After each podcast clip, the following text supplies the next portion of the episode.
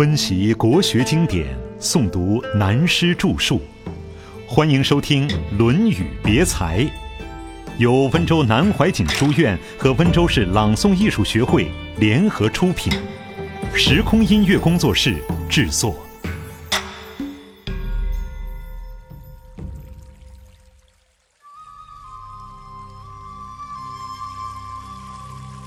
道德仁义。子曰。志于道，据于德，依于仁，游于义。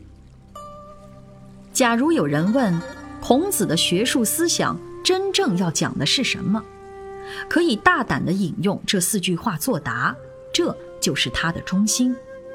也可以说是孔子教育的真正的目的，利己利人都是这四点。关于这四点的教育方法，也就是后面《泰伯》篇中孔子说的“兴于诗，立于礼，成于乐”。第一项所说的“至于道”，又学个什么道呢？一般人说，孔子说的是人道，不讲天道，因为天道渺远，属于形而上的范围。究竟有没有神的存在？生命是怎样开始的？宇宙是如何形成的？这些都是属天道。天道远，并不是说与我们的空间距离远。如照现代观念来说，更不合理了。目前到月球只不过几天的事，怎么说远？这个“远”字实际上是高远的意思，指距离人类的知识程度太远。人道耳，人道比较浅近易懂，所以过于高远的暂时不要讲它，先把人们自己切身的问题解决了，再讲宇宙的问题。一般人说孔子只讲人道，这是后代的人为孔子下的定义。事实上，孔子并没有这样说。当时只有他的学生子贡说。夫子之文章，可得而闻也；夫子之言信与天道，不可得而闻也。见公冶长篇。根据子贡这里的话，再看孔子在《易经》中所讲的学问，他绝对懂天道、宇宙的来源。所以子贡便说，他讲人道，我们听得懂；他讲宇宙的奥妙。因为我们的学问还不够，实在听不懂。因此，孔子在这里所讲“至于道”的道，我们不能硬性替他下一个范围，说他只讲人道不讲天道。如果要研究孔子的思想，必须研究《易经》的细传，他许多的重要思想都表现在细传中，有关形而上的学问也在细传里。那么孔子在这里所说的道是什么？我们可以很老实的作答：孔子自己没有下定义，所以我们很难替他下定义。至于他在这里讲的“至于道”，可以列举很多，证明他是懂形而上的道，由人生的普通行为形而下开始，一直到最高的天地万物的玄妙之道，他全懂。不过，一般学生程度不够，他没有偏向这方面讲。如果专讲这方面，孔子就变成一个宗教的教主了。尽管后人称他为儒教教主，他自己在当时非常平时，不走教主的路线。根据原文“至于道”，可以解释为形而上道，就是立志要高远，要希望达到的境界。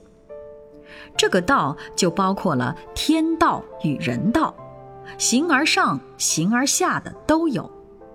这是教我们立志最基本的，也是最高的目的。至于是否做得到，是另一回事。正如大家年轻时刚出社会做事，都立志取得功名富贵，就以赚钱为目的来说，起码也希望赚到几千万元。但励志尽管励志，事实上，如今一个月只赚几千块。如果因励志几千万，只拿几千元，不为也。不愿干回去好了。这说明立的志能不能实现是另外一回事。所以孔子说，做学问要把目标放得高远，这是第一个至于道的意思。据于德，立志虽要高远，但必须从人道起步。所谓天人合一的天道和人道，是要从道德的行为开始。换句话来讲，至于道是搞哲学的思想，据于德是为人处事的行为。古人解说德就是德，有成果即是德。所以很明显的，孔子告诉我们，思想是至于道，行为是依据德行。如果根据这里的四点来分析《论语》中所讲的道理，有许多都是据于德的说明。依于人，已经说过，人有体有用，人的体是内心的修养，所谓性命之学、心性之学，这是内在的；表现于外用的，则是爱人爱物，譬如墨子思想的兼爱，西方文化的博爱。依于人是依傍于人，也就是说，道与德如何发挥？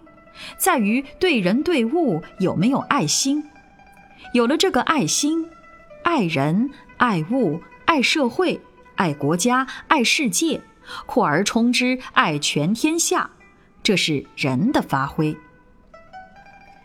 依于人，然后才能游于义。游是游泳的游，不是游戏的游。在这里我们要特加注意，游戏的游是绰旁。这里是水旁的游泳的游，游于义的义包括礼、乐、射、御、书、数等六艺。孔子当年的教育以六艺为主，其中的礼，以现代而言，包括了哲学的、政治的、教育的、社会的所有文化。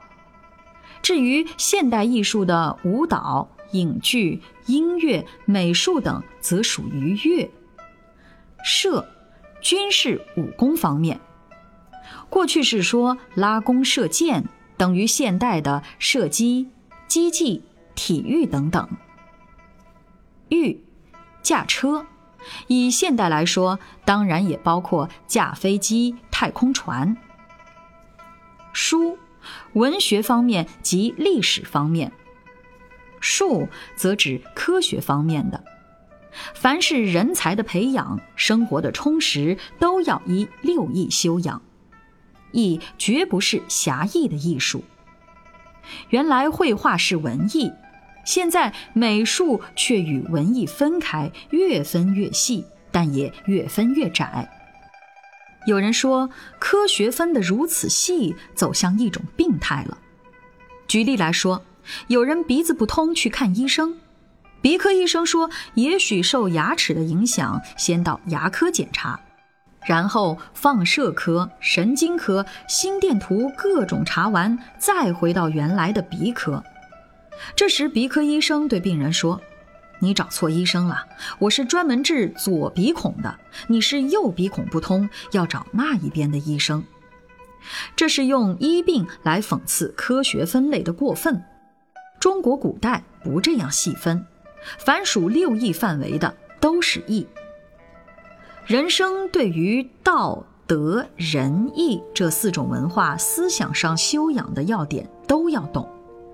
这四个重点的前一半，至于道，据于德，包括了精神思想，加上依于仁，游于义，作为生活处事的准绳，是他全部的原则。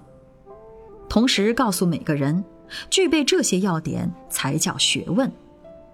如无高远思想，就未免太俗气；太现实的人生，只有令自己厌烦。没有相当的德行为根据，人生是无根的，最后不能成熟。如果没有人的内在修养，在心理上就没得安顿的地方。没有游于义，知识学问不渊博。人生就枯燥了，所以这四点通通要，后人对这四个重点都有所偏重。其实讲孔子思想要从这里均衡发展。下面一个问题来了：孔子的学费问题。子曰：“自行数修以上，无未尝无会焉。”从汉朝开始，对于数修的解释都是学费，好像孔子也在开补习班。他说。凡是在这里缴了学费的，我没有不交。当然，缴了学费的要交。教育和买卖一样，尤其当前教育完全是商业行为。有一次在大学教书下了课，和一位著名的老经济学家在等交通车，天快下雨了，我叫计程车邀他一起坐回家。闲谈起现在的学校对教书的人这样待遇，简直是商业行为。这位经济学家说我外行，他说商业行为是主顾至上，学生是主顾，我们也是主顾，学校根本没有把我们主顾照顾好，才不是商业行为呢。我问他那又是什么？他说是官僚作风。这里讲到现代的教育制度完全西化了，的确是商业行为。以前中国的教育制度，师生之间如父子兄弟，负一辈子的责任。现在这个责任没有了，知识成了货品，与我们原来的教育制度、教育精神不同，这一点是值得我们检讨的。现在再来说“束修”这个词。古代不说学费，说束修，但束修又是什么呢？束就是用绳子捆拢来为一束，修同修就是腊肉。古代到老师那里求教，学生当然要致敬。古代的致从贝，贝即贝壳。我们的老祖宗汉民族居住在中原地带，贝类很少，物以稀为贵。所以用贝当作货币流通，因此在古代，凡是与财物有关的字，如宝、如财，都从贝。有人说，古代朋友的“朋”字就是两串贝壳的形象，就含了有酒有肉皆兄弟，急难何曾见一人的幽默了。以前的人拿了贝壳去见长辈，表示敬意，称为致敬，这是一种礼貌。但古人把这一节解释为：孔子说，凡是负了束修的，我没有不教。这种说法我始终怀疑。我认为“自行束修以上”这句话的重点要放在“自行”两个字上。如果真的是像孔子嚼一捆腊肉，何必说自行？不说自行，就说自嚼也可以。我想古人的解释有点问题，也许是我把孔子说的比较好一点。我的朋友和我说笑话，说我把孔子说的那么美，孔子不会想梦见周公。有一天我如梦见孔子，他一定会向我道谢。这真是笑话。依我的看法，问题在“自行”两个字。自行束修是自行检点的意思。如果说束修是腊肉，孔子三千弟子哪里吃得了这许多腊肉？放也没有这样大的地方来放。还有孔子的学生中，如颜回，连一个好一点的便当都没有，哪里来的腊肉送给老师？而孔子不但教他，并且以他为最得意的学生。我认为孔子这句话的思想是说，凡是那些能反省自己、简述自己而又肯上进向学的人，我从来没有不教的，我一定要教他。这是我和古人看法所不同的地方。所谓自行束修，就是自行检点约束的意思。